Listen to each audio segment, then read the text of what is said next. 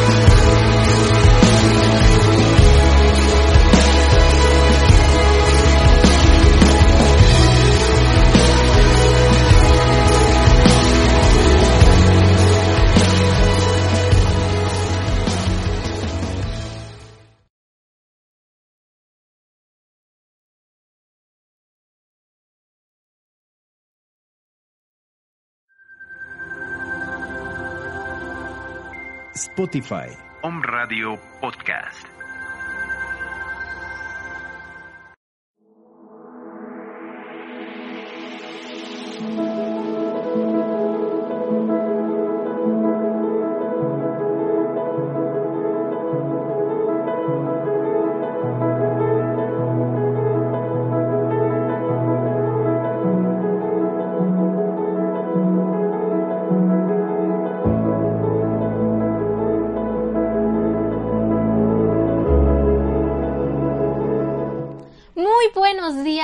Lunes, bonito inicio de semana con toda la actitud, como no, que ya se nos está acabando septiembre tan rápido, ya vamos a llegar ya casi a diciembre.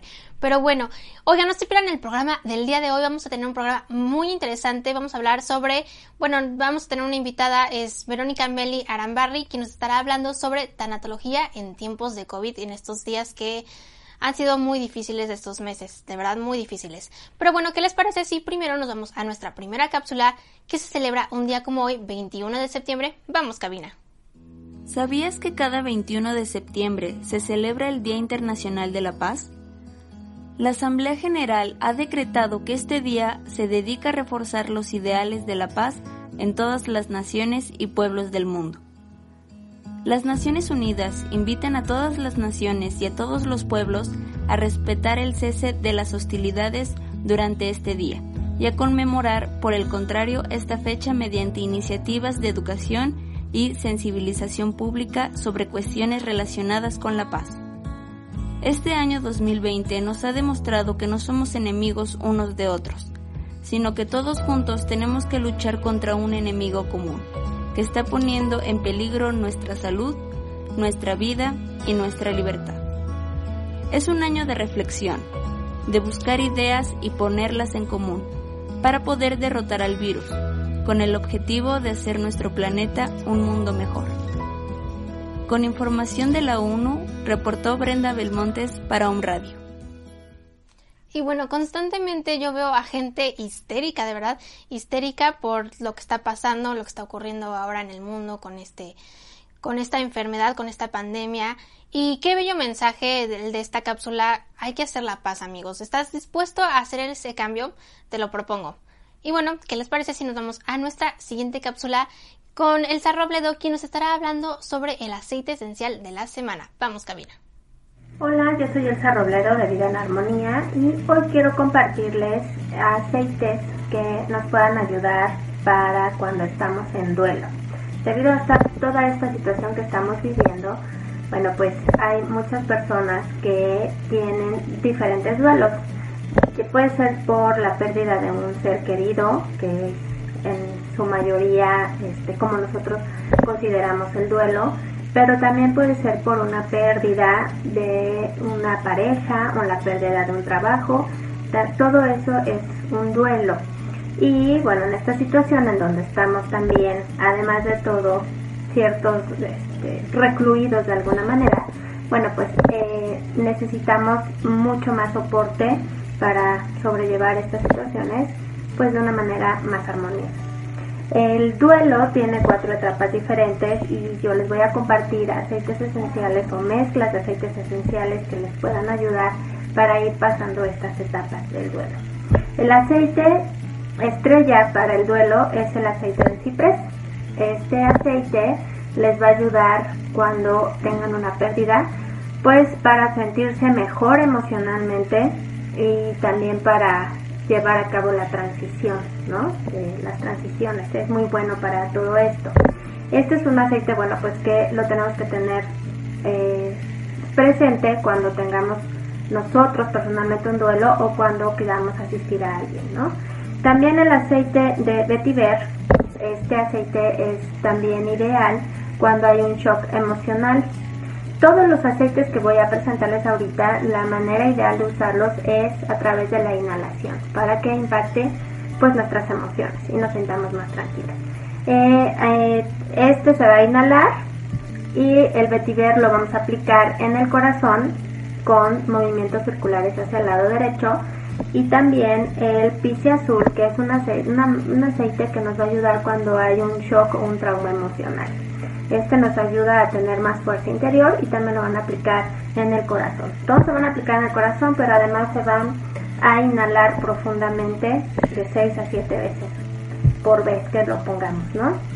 Eh, otra etapa del duelo es la negación y en esta etapa los aceites o las mezclas que recomiendo, por ejemplo, es esta de Clarity, que es una mezcla que está precisamente elaborada para que nosotros tengamos claridad mental y el aceite de incienso.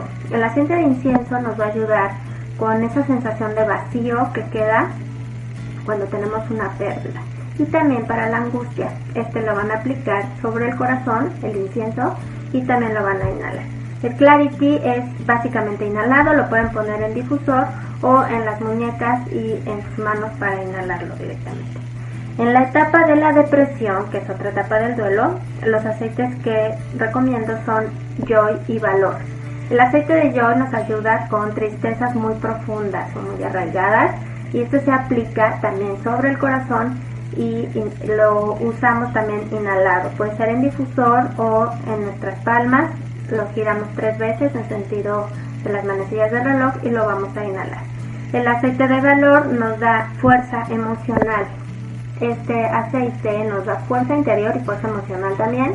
Lo vamos a usar inhalado, lo vamos a aplicar en las plantas de los pies y en las muñecas por la noche, también antes de, dormir.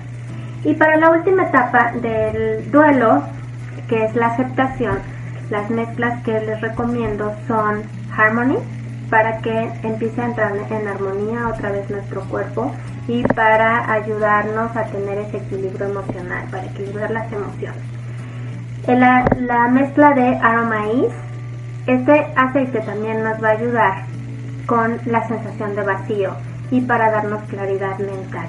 Se aplica también en el corazón, el Harmony lo vamos a aplicar en todos nuestros centros de energía, nuestros chakras, en las plantas de los pies, también inhalar y un aceite, una mezcla que creo que es básica para esta etapa de aceptación es el aceite de transformación o la mezcla de transformación porque nos va a ayudar a hacer ese cambio o esa transición de una manera más armoniosa y para que este, sea más rápida.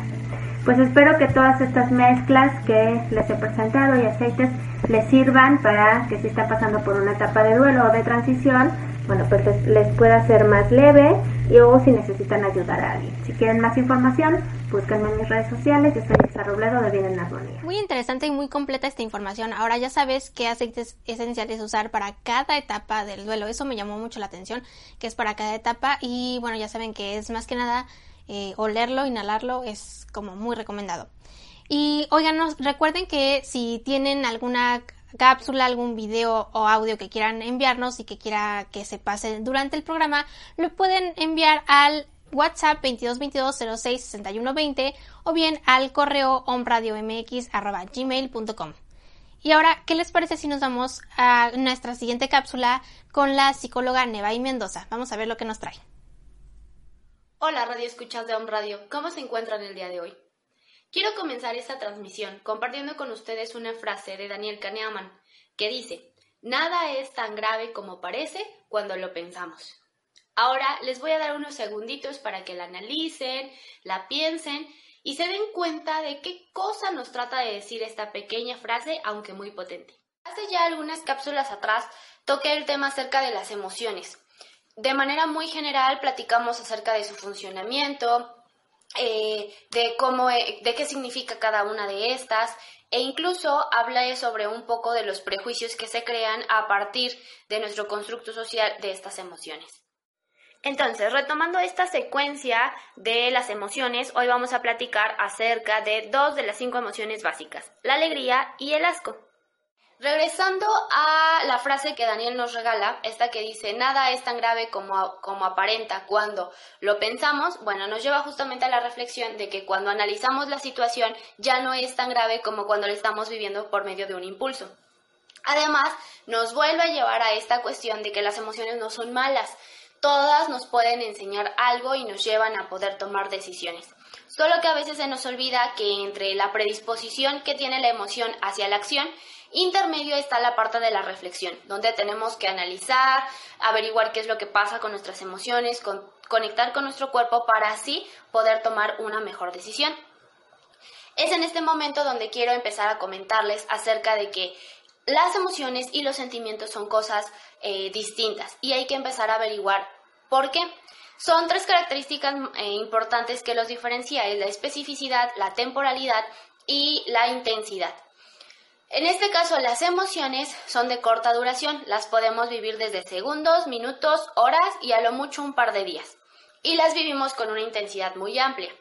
Cuando pasan muchos días y seguimos con esa emoción, entonces se convierte en un sentimiento. ¿Por qué? Porque los sentimientos pueden ir desde días, semanas, meses, años e incluso toda la vida, pero los vivimos con una intensidad mucho más baja. En pocas palabras, la emoción la vivimos de una manera alta, elevada e intensa, y las emociones las vivimos de una manera suave, prolongada y con menos impulso. Pero pongamos un ejemplo. Cuando alguien nos gusta y despierta esa atracción física en nosotros y empezamos a sentir esas llamadas mariposas en el estómago, bueno, estamos experimentando una emoción. ¿Por qué? Porque la vivimos con intensidad, eh, la vivimos de una manera espontánea conforme el tiempo va pasando y entonces a lo mejor se crea un noviazgo estable ya de tiempo, entonces no significa que dejamos de amar, simplemente o de querer, simplemente significa que eh, vivimos la, la intensidad, esa de manera más sencilla, esa emoción se convierte en un sentimiento, en algo prolongado y entonces amamos de manera más extensa y suave.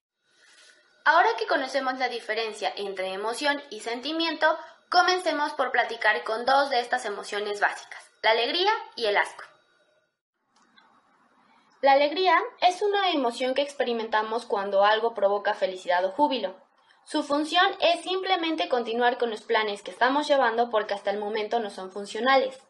La frase que les comparto refiriéndome a esta emoción es la mitad de la alegría reside en hablar de ella.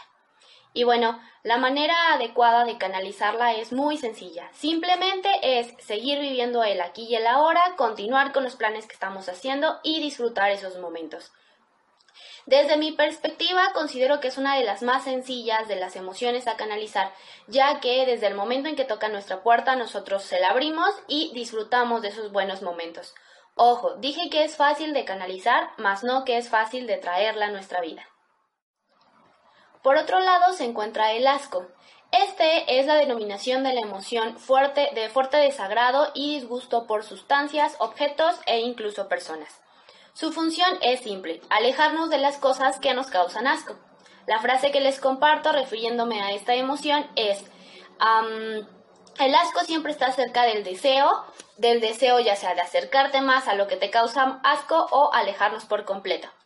La forma de canalizar es alejarnos, vivir la emoción, reflexionar acerca de por qué nos causa asco y verificar si los elementos que nos causan asco son eh, reales o imaginarios. Pongamos un ejemplo. Cuando nos ponen un platillo eh, cerca de nosotros que no nos gusta, nos van a preguntar justamente por qué no, por qué no nos gustan. Y nosotros podemos decir que no sabemos, simplemente no nos agrada. Ese es un elemento imaginario porque no le estamos dando la oportunidad de saber por qué no nos agrada, no tenemos algo racional, algo concreto. En cambio, si le damos la oportunidad y entonces lo probamos, lo degustamos, para la siguiente vez puede que nos digan que por qué no nos gusta y entonces se abre hacia dos oportunidades. La primera es que ahora nos gusta y no lo comamos o la segunda es que siga sin gustarnos, pero ahora vamos a tener una respuesta concreta, una respuesta real. ¿Por qué? Porque podemos decir que no nos gusta por cómo se ve, por cómo huele o simplemente por cómo sabe. Así que considero que también esta es una de las emociones, en segundo lugar, un poco más sencilla. ¿Por qué? Porque todos cuando algo nos causa asco nos alejamos. Sin embargo, ya no continuamos con la canalización de vivir la emoción, de reflexionar y ante todo de verificar si es un elemento imaginario o real lo que nos está causando asco. Em, es importante también saber que en cuanto llega a nuestra puerta, nosotros empezamos a conectar con nuestro cuerpo para poder hacer lo que él nos dice, para poder canalizar con el asco. Bueno, Radio Escuchas, eso sería todo por hoy. Nos vemos en la próxima cápsula para seguir hablando de las otras tres emociones básicas que aún nos faltan por analizar. Mientras tanto, te invito a que esta semana pongas atención en qué te está causando felicidad y cuánto lo estás disfrutando. También pon atención a qué cosas te causan asco y reflexiona por qué, si es algo imaginario o es algo real. Te invito a que nos compartas por medio de los comentarios o me escribas por medio de mis redes sociales para que podamos platicarlo. Nos vemos la próxima semana. ¿Qué tal, eh? Esta diferencia entre emociones y sentimientos que yo la verdad ni, no sabía. O sea, una emoción es cuando, como nos dice la psicóloga Neva Mendoza, cuando es este más prolongado. No, ya no me acuerdo cómo era, pero ahí en la cápsula chequenlo. De todas maneras, se van a estar subiendo las cápsulas a nuestras redes sociales por separado, entonces también la pueden checar posteriormente. Y bueno, ¿qué les parece si nos vamos a nuestra siguiente cápsula sobre eh, con nuestro antropólogo Juan Carlos López Suárez, que nos va a hablar sobre la literatura rusa? Vamos a verlo. ¿Qué tal amigos? Esta es otra mini cápsula para Om Radio MX, esperando que el conocimiento te permita tener la salud integral de tu vida. Este día vamos a abordar un tema muy interesante y emocionante, los grandes tesoros de la literatura rusa. Y para ello iniciaré con una cita de Carlos V, el mayor monarca que tuvo Europa en el siglo XVI, que decía, es decir, Carlos V decía, conviene hablar con Dios en castellano, en francés con los amigos, en alemán con los enemigos y en italiano con el sexo femenino. ¿Qué les parece? Pero muchos escritores afirman que si Carlos V hubiera hablado ruso, se hubiera ahorrado tantos idiomas, ya que, consideran los escritores, la lengua rusa tiene la majestad del castellano, la viveza del francés, la fuerza del alemán, la suavidad del italiano y además la riqueza y el laconismo vigoroso en imágenes del el latín y del griego. La justicia divina y humana está presente en la búsqueda de la verdad y esa es la principal característica en el importante trabajo de la literatura rusa. El realismo literario es un reflejo de esta realidad sin pretensiones ni tendencias deliberadas. Su contenido de esta literatura es siempre altamente humano y de una profundidad moral que muchas veces choca con el lector occidental. Esta literatura polariza con una franqueza que llega a ser cruel. Sobresale en muchas de estas obras rusas la más alta virtud cristiana, que es el arrepentimiento, que se piensa es el único medio de salvación del género humano. El contenido literario supera a la forma y lo espiritual supera a lo material en estas obras rusas. Las obras tienen un fuerte sentido de alma nacional y el milenario folclore es la fuente inagotable de los tesoros artísticos rusos. Entre tantos escritores que tiene esta gran nación, podemos mencionar a Alejandro Pushkin, a Gogol, a Lermontov, a Goncharov, a Turgeniev, a Korolenko, Chekhov, Bunin, Andreyev, Kuprin y Máximo Gorky. Y existen dos escritores que veremos en otra cápsula que son muy importantes y que tenemos que hablar de ellos en específico. Estamos hablando de León Tolstoy y de Fedor Dostoyevsky, considerados los mayores escritores que ha dado la humanidad. ¿Qué les parece amigos? ¿Y qué les parece esta cápsula en donde vamos a introducirnos a los escritores rusos que yo estoy seguro que si se acercan no se van a arrepentir? Espero sus comentarios en mi correo electrónico logosantrop.gmail.com y espero que amen a las letras rusas como yo las amo desde el día que las conocí. Muchas gracias.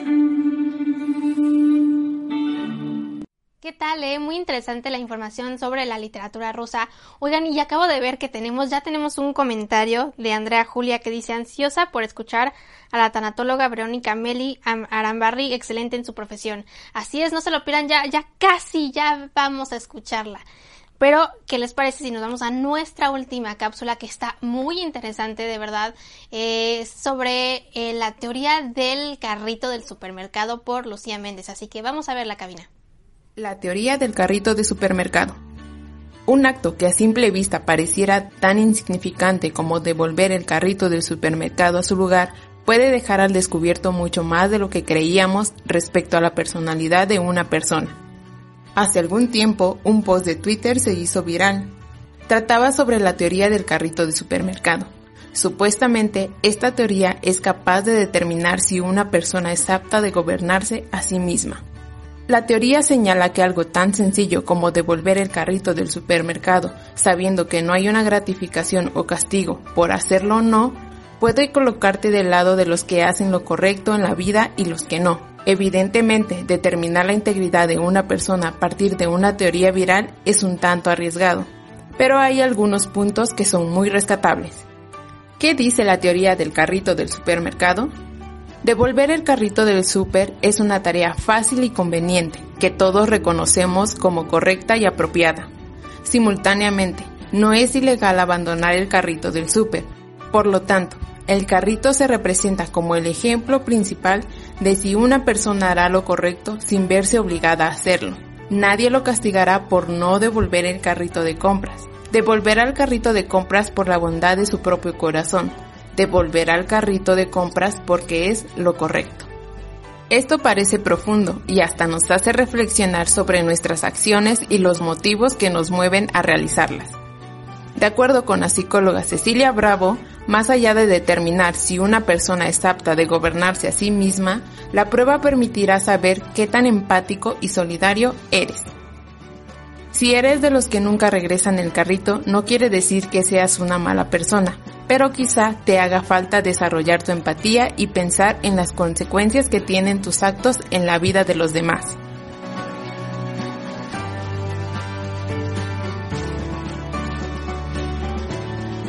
¿Qué debo hacer para ser más empático? Lo primero que tenemos que hacer es entender que no somos piezas individuales. Debemos estar conscientes de que somos parte de la sociedad. Somos un engranaje que hace funcionar un todo. A partir de ahí podemos aprovechar cualquier actividad del día a día para ser más empáticos y solidarios con las personas.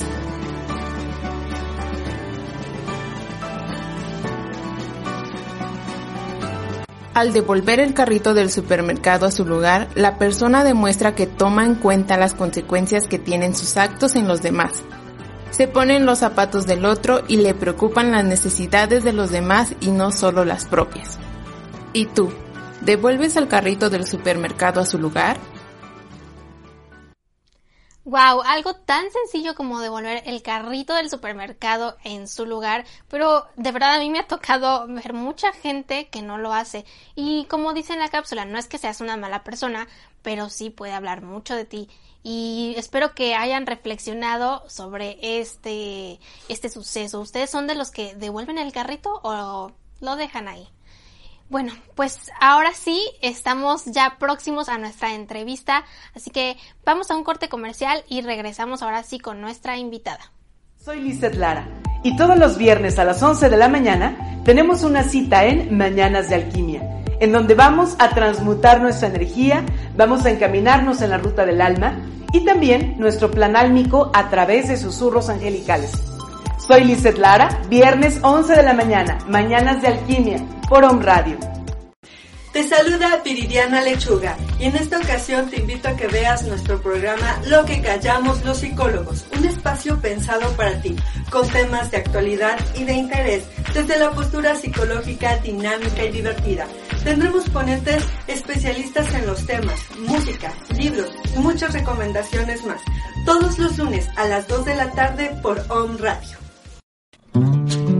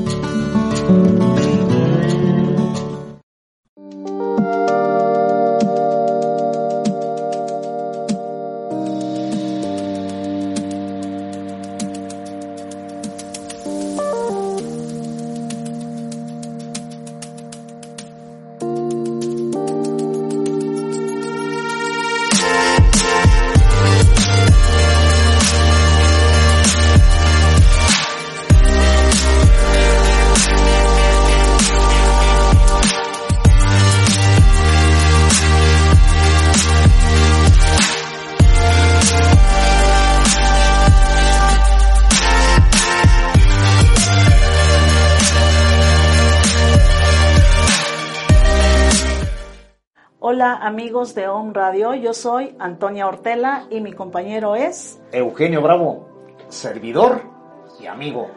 La agricultura orgánica es beneficiosa para todos, así como para la naturaleza, la flora y la fauna. ¿Y sabías que el agua de coco te sirve para una transfusión sanguínea? ¿Mito o realidad? Descúbrelo todos los jueves de 9 a 10 de la mañana en nuestro programa Mercado de, de productores, productores orgánicos, artesanales y agroecológicos. Escúchanos por OM Radio.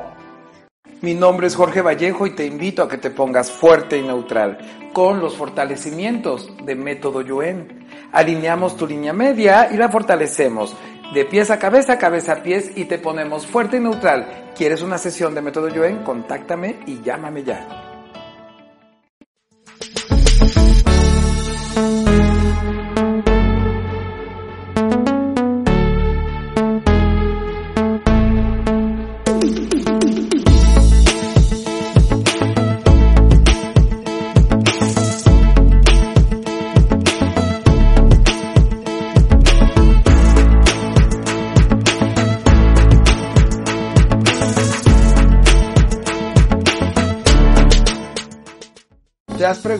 Qué más es posible? ¿O cómo puede mejorar esto? qué está sucediendo en tu vida. Mi nombre es Jorge Vallejo y te invito todos los martes a las 10 de la mañana a crear más conciencia, por favor. Aquí por Home Radio, donde vamos a descubrir todo aquello que ya sabemos y vamos a crear más conciencia, por favor. Recuerda, todos los martes a las 10 de la mañana y todo en la vida llega a ti con facilidad, gozo y gloria.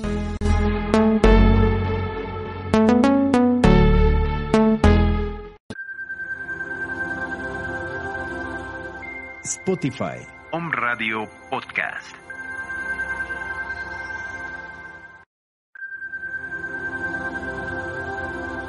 Home Radio Puebla. Contacto 2222 494602. WhatsApp 2222 066120.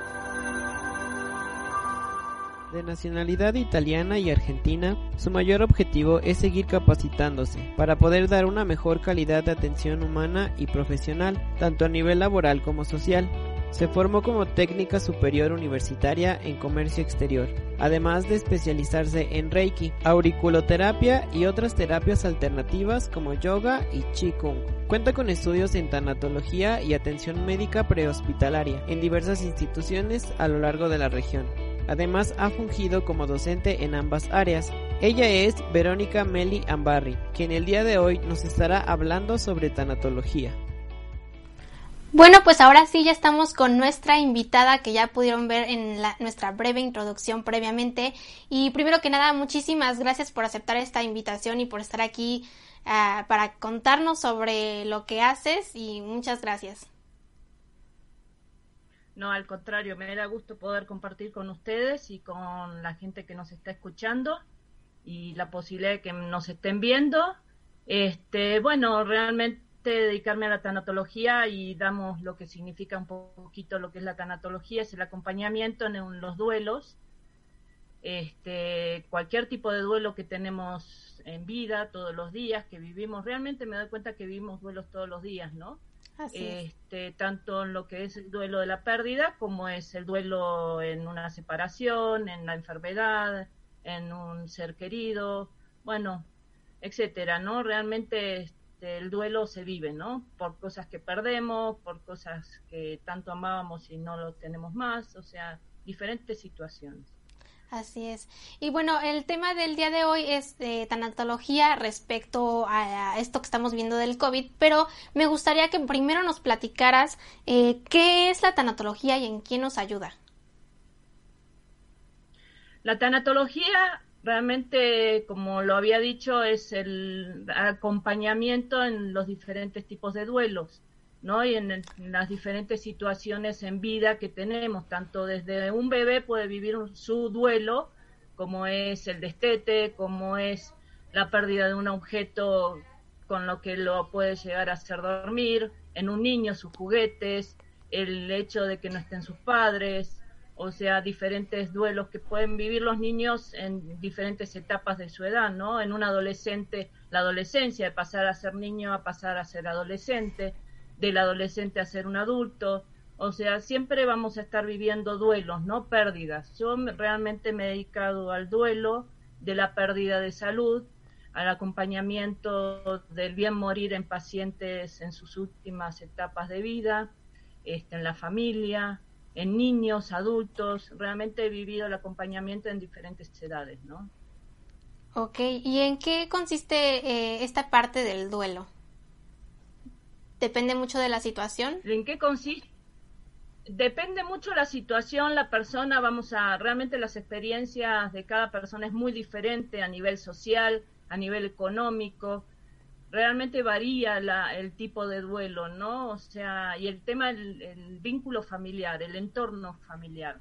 Es diferente un niño que está solo, que es criado por sus abuelos, a una familia que realmente está unida, ¿no? O sea, que está acompañada. La diferencia es el acompañamiento, realmente cómo podemos llegar a vivir ese duelo, ¿no? Es muy diferente vivirlo solo que estar con la familia, con el resto de la familia. Así es. Y ya ahora sí, eh, tocando el tema respecto a lo que estamos viviendo con esta pandemia, eh, ¿cómo es esta parte de enfrentar el duelo eh, por una pérdida familiar y que ni siquiera nos podemos despedir de, de nuestro familiar. Mira, es un duelo bastante complicado. Ya estuve trabajando, tengo eh, familias que han pasado por eso, familias que han perdido hasta dos y tres parientes muy cercanos realmente, mamás, tías, situaciones muy complicadas y que me han dicho cómo no me he podido este, despedir a diferencia de otros seres queridos que he vivido el, el duelo, ¿no? Diríamos el duelo anticipado, que nos da oportunidad de poder vivir esa partida, prepararnos Qué diferente que nuestro ser querido esté en el hospital y no podernos despedir. Realmente ahí se hace diferentes, o sea, eh, maneras de poder trabajar el duelo. Es como un estado de catarsis, o sea, nos ponemos en una posición del paciente tratando de que esa persona pueda este, despedirse, pueda eh, tener una relación casi directa con ese ser querido en la cual no pudo hacerlo eh, cerca, ¿no? emocionalmente este, es como una ausencia, ¿no? Me ha tocado, por ejemplo, un ejemplo, ¿no? Eh, en el hospital tuve la oportunidad de estar bastante tiempo en el hospital de la mujer, aquí en Aguasanta. la oportunidad que las mamás que han perdido sus bebés, poder adquirir esos cuerpitos y poderlos llevar a sus mamis para que no tengan una, un duelo ausente, un duelo de decir que en algún momento es que no he visto el cuerpo, no he podido despedirme, no sé si está vivo, si está muerto, si es verdad, no es verdad. Entonces, realmente el hecho de las diferentes circunstancias que podemos tener, tanto hoy como con el COVID, como la ausencia de una mamá que ha perdido su bebé, porque el ejemplo es que en un bebé, por ejemplo, la mamá sigue internada y el cuerpito del bebé se los llevan antes, realmente el proceso de poder hacer esa despedida en cuerpo presente. Quizás en el hospital no se ha hecho la despedida de un duelo anticipado, pero también hacen la, el, el, poder mostrar ese cuerpo, lamentablemente después eh, de fallecido, y hacer una despedida en ese momento o después, ¿no? Hacer todo el proceso de despedida, después de hacer todo el proceso del duelo a través de la posibilidad de hacer catarsis, ¿no? ¿Y qué, cómo nos puedes explicar más sobre esto de la catarsis, por favor? Porque no entendí muy bien este punto. Por ejemplo, este es poner una persona en ejemplo frente a otra, o sea, frente a la paciente, frente a la doliente, y decir, bueno, yo, yo me encuentro aquí, soy fulanito de tal, me vengo a despedir, hacemos un ejercicio en la cual tiene la oportunidad de poderse despedir como si estuviera en vida para darle la, la oportunidad a ese ser poder partir. ¿Comprendes? Ok, ya, sí. ¿Y hay otros métodos aparte de este o...? Sí, Escribir una carta, o sea, hay varias opciones, varias posibilidades. Depende realmente de las circunstancias psicológicas, emocionales que se encuentre esa persona. Ok, o sea, ¿nos podrías decir cuáles son? Escribir una carta, podría ser, este, aparte de la catarsis. Este, aparte de la catarsis, realmente la catarsis ayuda muchísimo, ¿no? Poner ejemplo de, de esa persona que se hace ejemplo de, de la persona que se fue realmente ayuda mucho porque hay un contacto, no hay un tema más emocional. En la carta podemos escribir, más que nada es cuando generalmente los duelos no se terminan de cerrar después de mucho tiempo, porque pueden pasar hasta años y necesitamos realmente también poder estimular esa situación emocional que tiene la otra persona para poder cerrar el ciclo, ¿no? Este, entonces, realmente la, realmente la carta y, la parte de lo que es la catarsis es de las, eh, las situaciones más importantes que pueda utilizarse para poder cerrar esas etapas, ¿no? Y llevarlas más conscientes. Son duelos que se vuelven más conscientes. como que se trabara si uno no logra poder llevar o hacer ese tipo de ejercicios? Wow. Y por ejemplo, ¿qué pasa cuando eh, son varios miembros de la familia que, que llegan a fallecer ahora en tiempos de COVID? ¿Cómo es enfrentarse a ese duelo?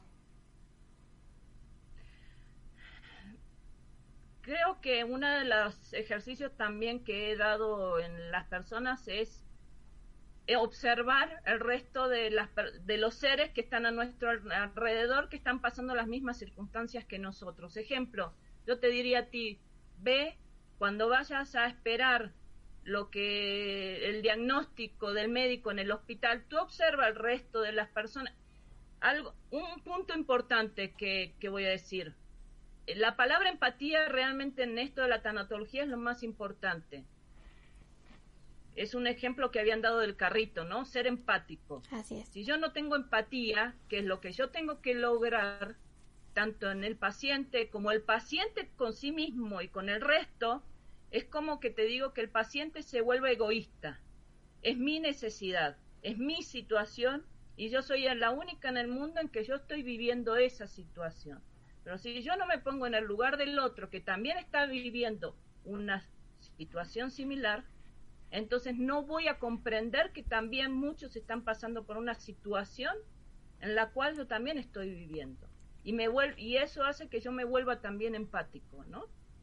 Y pueda comprender la pérdida, pueda comprender que muchos están teniendo dolencias como las mías y pueda ponerme en el mismo lugar que los otros. Entonces, ¿qué pasa? Se vuelve como un trabajo grupal, ¿no? Observo, platico, comparto, qué sientes, qué te pasó, cómo lo estás viviendo, a quién estás perdiendo. Entonces puedo yo comprender esa pérdida, puedo yo acompañar y darme cuenta que yo no estoy solo. Y no es exactamente mi necesidad, sino también me tengo que poner en el duelo que está viviendo aquel que está internado en el hospital, que tampoco es fácil. Están solos, están muchas veces muriendo solos, acompañados de médicos que están cubiertos hasta la cabeza y dicen, realmente es una situación este, agobiante, ¿no? Que me voy solo de este mundo. ¿Qué hice? Entonces también yo tengo que lograr esa empatía del doliente, que es el familiar, a que tenga que comprender en ponerse en el lugar de aquel que también le está sufriendo, que es su pariente, ¿no? Así es. Y, por ejemplo, o sea, lo que platicabas, ¿no? De tener esa empatía y tal vez pensar que, pues sí, no estamos solos en este mundo, sí se nos fueron varios familiares, pero es un proceso al final de cuentas que tenemos que ir asimilando, ¿no? Claro, es un proceso, es un duelo y una de las cosas más importantes dentro de esta empatía ser conscientes de ese duelo. Yo siempre les digo, vivan conscientes, no quieran tapar eso que están sintiendo es importante observar que si estoy sufriendo en este momento, ¿por qué estoy sufriendo? ¿Qué es lo que me hace sufrir? ¿Qué pasa si yo paso ese sufrimiento al dolor? La diferencia entre sufrir y dolor es que el sufrimiento a mí no me deja ver las cosas, me tapa la realidad. Voy a sí mismo, ¿no? Voy hacia, hacia mi necesidad, no hacia la necesidad que realmente tiene que tener el otro, que realmente a veces le exigimos al otro que viva por nosotros, no que viva por sí mismo. ¿No? Es porque yo lo necesito. Entonces, realmente los duelos que tienen que vivir esos dolientes, tanto el enfermo como el familiar, como el compañero, como el amigo, es pensar en que yo tengo que vivir conscientemente ese duelo.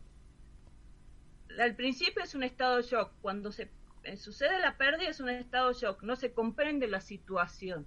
Yo no veo qué está pasando. Sé que falleció, pero no, no hay una realidad, ¿no? Es como vamos a negarlo. Pero luego, después del día siguiente, es una negación. Puede volverse una negación. No todos viven el mismo duelo. Realmente no todos están viviendo la misma necesidad.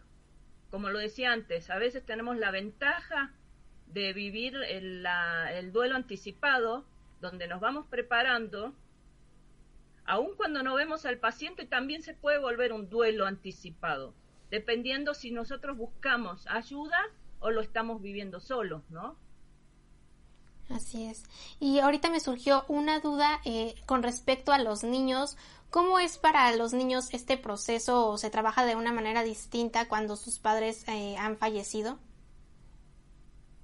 No, siempre he escuchado que este, les cuentan el cuentito, ¿no? Tus papás se fueron de viaje y no hay algo importante también que este, no estamos acostumbrados a hablar de la muerte, ni siquiera en los niños. Solamente hablamos eh, a nivel cultural aquí en México para el Día de Muertos. Es el día que vamos a decorar todo, ponemos las fotos, recordamos a nuestros seres queridos, pero tocar el tema de la muerte como la muerte misma, como la muerte de un ser querido, o decirle al niño lo que significa la muerte, realmente no lo hacemos porque nosotros tenemos miedo a la muerte. No porque ya estamos acostumbrados a decir, como nacemos, tarde o temprano vamos a morir. Que si hay una fecha o porque decimos, bueno, vamos a llegar a viejitos y vamos a fallecer. No hay una edad. Y, y hablarles a los niños, hay varios cuentos, hay varias historias que podemos ayudar para que los niños puedan entender lo que significan los procesos. Y hablarles directamente, los niños pueden tener la posibilidad de comprender lo que es la pérdida. Ellos necesitan vivir ese duelo también. Nosotros no tenemos el derecho de tapárselos, porque tarde o temprano eso se va a volver una culpa, ¿no? O un reproche al otro. Tú nunca me dijiste la verdad cuando va hay una comprensión nosotros podemos ayudar a ese niño a entender. Por ejemplo, ayer me llamó una tía, bueno, su sobrinito de cuatro años tiene cáncer, un tumor en la cabeza, y me dice, la mamá tiene que trabajar ese duelo, sabe que su niño va a morir. Obviamente al niño de cuatro años lo, no lo vamos a preparar a, a, su muerte, al que vamos a preparar es a la mamá. El niño tiene que seguir haciendo su vida. El proceso de un niño chiquito es natural. Ellos mismos a veces nos marcan los caminos, nos, nos marcan los tiempos y nos van diciendo. Realmente es como que el ser, eh, su espíritu del niño es mucho más puro que el del adulto, ¿no? Y eso lo habrán visto muchas veces cuando nos dicen cosas los niños o nos comunican cosas los niños que no comprendemos. Los niños saben de sus etapas, pero nosotros como adultos a veces les queremos este, poner como colchones para protegerlos de qué. ¿De qué tendríamos que protegerlos? Creo que lo estamos protegiendo de nuestros propios temores, de nuestras propias frustraciones, de nuestras propias situaciones, ¿no? Yo creo que es importante siempre en los niños ir con la verdad. Así es, sí, yo también, bueno, yo había pensado eso, pero no, no sabía bien cómo se trabajaba con los niños, pero sí siento que es fundamental decirles la verdad y pues trabajar el proceso como debe de ser. Y bueno, ahora tomando, eh, retomando el tema sobre las eh, pérdidas humanas en, ahorita en tiempos de COVID, también se trata, trabajas con, eh, ahorita que estamos en la economía, estamos mal en la economía, ¿también trabajas con eso? Con todo trabajo, a ver, los duelos son infinitos, todos los días vivimos duelos, todos los días perdemos algo, tanto la economía, hay, hay familias, pasa, ¿no? En uno mismo, o sea, a veces tener que tratar de salir adelante con la economía, vivimos, vivíamos en un, eh, de una manera y de pronto se nos va todo, al, se nos desaparece todo, ¿no? estábamos acostumbrados a vivir, pero también es que el ser humano vive en el pasado mucho, ¿no? Lo que teníamos, por eso no podemos aprender a vivir en el hoy, porque estamos aferrados a aquello que teníamos, cómo vivíamos, cómo subsistíamos. Más que subsistir, eran que salíamos vacaciones, que la comida comíamos lo que queríamos, le damos a nuestros hijos lo que deseaban, o necesitaba tenis, íbamos y se los compraba. Ahora las circunstancias da que tenemos que vivir con lo que tenemos, comer al día como lo que tenemos. Pero sufrimos porque vivíamos de una manera, pero hoy por hoy no nos sabemos concentrar en el hoy, por eso sufrimos realmente. Y no podemos decir en el futuro porque el futuro también es incierto. Pero si nosotros nos pusiéramos, o sea, nos pudiéramos colocar en este momento en el hoy, en el presente, creo que tendríamos que aprender a vivir como estamos viviendo, con lo que tenemos. Yo creo que somos capaces todos, no hay quien no pueda aprender a tener lo que hoy tiene, ¿no? Aprender a vivir con lo que hoy tiene. ¿Y cómo ha sido este proceso en estos tiempos de, en la economía, en cuanto, a, en cuanto a la economía? ¿Te ha llegado gente que sí está pues en este duelo? Mira, no me ha tocado tanto este el tema económico, te soy sincera. Me ha tocado puras enfermedades, eh, no solo COVID, sino bastante cáncer. Okay. tuve este, que atender a pacientes terminales. O sea, realmente eh, duelo por economía no he atendido. Es como que pasa a un plano, como que sí está, pero está haciendo más pesado el tema de la salud, realmente, ¿no? Los temores. Yo creo que más que la economía es el pánico que se está viviendo. Quizás ahora baja un poco, pero al principio y a medios, ya llevamos muchos meses con todo esto, realmente el ser humano, tanto la economía como el tema de del pánico sobre morirse, sobre perder la sobre entrar en una enfermedad, sobre adquirir esa enfermedad, sobre el tema de perderlo todo, yo creo que fue más fuerte que un tema económico, ¿no? Bueno, pues lamentablemente ya se nos está acabando el tiempo, pero igual quisiera que nos comentaras sobre las personas que no, que sabes que están mal y necesitan en este proceso, pero no quieren aceptar la ayuda. ¿Qué podemos hacer con esas personas? lamentablemente es aceptar los caminos que ellos deciden. Hay gente que no está preparada hoy para aceptar ayuda. No podemos obligar a nadie realmente a tomar una ayuda. Eso es imposible. No, es, eso también es parte del egoísmo, a pesar de que yo pueda ver que mi familia necesita ayuda y yo le diga, ¿quieres atenderte? Y te dice que no, es también un tema de negación, hay que aceptar la negación del otro, hay que aceptar los procesos del otro. Yo puedo tener mi proceso y el otro vivir diferentes procesos. Claro, temprano quizás le acepte esa ayuda, pero hoy por hoy no lo va a aceptar. Es un proceso natural. Necesitamos que ellos vivan lo que tengan que vivir. Ok, así es. Me parece perfecto. Pues lamentablemente ya se nos acabó el tiempo. Me gustaría todavía tocar más temas. Espero que igual. No, no te preocupes. Y más adelante. Vamos a tener oportunidad. Si Dios quiere, vamos a tener más oportunidades. Así es. Oye, ¿dónde te podemos encontrar? Este, también si das este terapias, ¿dónde te podemos encontrar? ¿En redes sociales? ¿Qué quieres que te dé? Este, ahí está la página de Facebook, Tanatología Puebla este o arroba tanato eh, puebla. Mi nombre es bueno vuelvo a repetir María Verónica Meli Arambarri. Este bueno no sé qué otros datos más quisieras que te pueda dar. Sí más que nada de todas maneras eh, tus datos estuvieron apareciendo eh, aquí arriba me parece. Sí.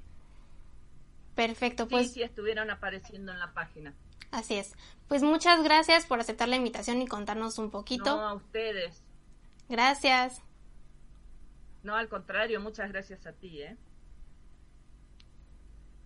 Y bueno, ahora sí ya, ya se nos terminó el tiempo. Desafortunadamente me, me, hubiera gustado tocar más temas eh, sobre esto porque realmente es, una, es un tema muy amplio y ahorita lo que estamos viviendo y estos duelos que estamos viviendo, que espero que ustedes no estén pasando por algo trágico. Pero bueno, ¿Qué les parece si, ah, también los quiero invitar que en, ahorita a las 10 de la mañana, ya en 10 minutitos, tengo un programa en nuestra estación hermana RA78, así que no se lo pierdan, cámbienle ahorita que se acabe este programa, le cambia al otro y vamos a estar hablando junto con mis compañeros Eric y Brenda sobre eh, relaciones, bueno, sobre los celos en las relaciones de pareja, ¿cómo la ven? Aquí ya cambiamos un poco el mood de zen a, a algo más relajado, ¿no? Pero bueno, no se pierdan el siguiente, el próximo lunes estaremos aquí también en Red Holística a la misma hora, así que nos vemos y nos despedimos así. Bye. Este programa fue presentado por Om Radio MX, transmitiendo pura energía. Sigue nuestra programación en www.omradio.com.mx. Hasta la próxima.